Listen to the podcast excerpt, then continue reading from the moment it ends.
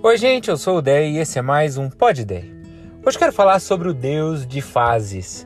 Não que Deus tenha variações de humor, como aquela música Mulher de Fases dos Raimundos. O que eu quero dizer com isso é que Deus estabelece nas nossas vidas fases diferentes que favoreçam o nosso crescimento. Deus é um Deus planejador que tem o controle das coisas e que nos ajuda a crescer, proporcionando para nós momentos diferentes de vida. Se você tiver só chuva, a árvore não cresce. Se você tiver só sol, a planta não floresce. Você precisa de fases diferentes. Assim é na nossa vida. Você olha para os personagens bíblicos, Moisés, por exemplo, o tempo como príncipe do Egito, depois o deserto, aprendendo tanto sobre Deus, depois a missão, lá onde ele tira o povo e leva para a terra prometida. José a mesma coisa.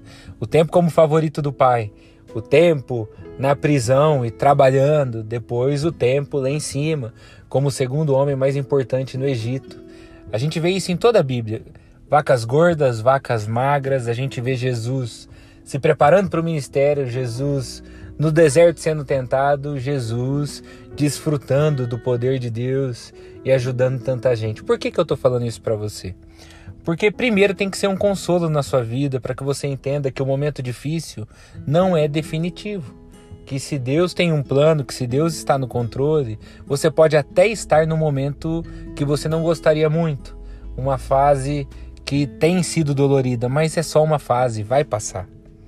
Eu gosto de uma historinha que fala sobre um rei que pediu uma frase sábia para colocar num anel que servisse para todos os momentos. E escreveram isso também vai passar, porque a fase boa passa e a fase ruim passa. Mas em todas elas, Deus opera para que a gente cresça e a gente precisa lembrar disso. Por isso, meu desafio para você hoje é que primeiro identifique a fase que você está. Será que é de plantio? Será que é de colheita? Será que é de fartura? Será que é de espera? Será que é de treinamento? Ou será que é de execução? Olhe para si mesmo e veja o que Deus está fazendo. Será que é o momento de curtir ou é uma transição para tudo aquilo que Deus tem te ensinado com essa fase difícil para que você desfrute de muito mais? E não só isso, também olhe para a sua vida como Deus faz, com planejamento.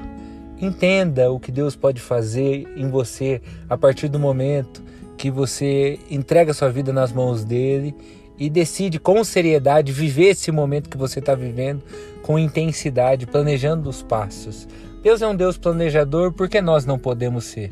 Gente que estabelece metas, gente que estabelece hábitos, gente que estabelece tarefas. E Deus opera em tudo isso. Pensa nisso. Esse é o Pod Ideia de hoje. Que Deus te abençoe muito.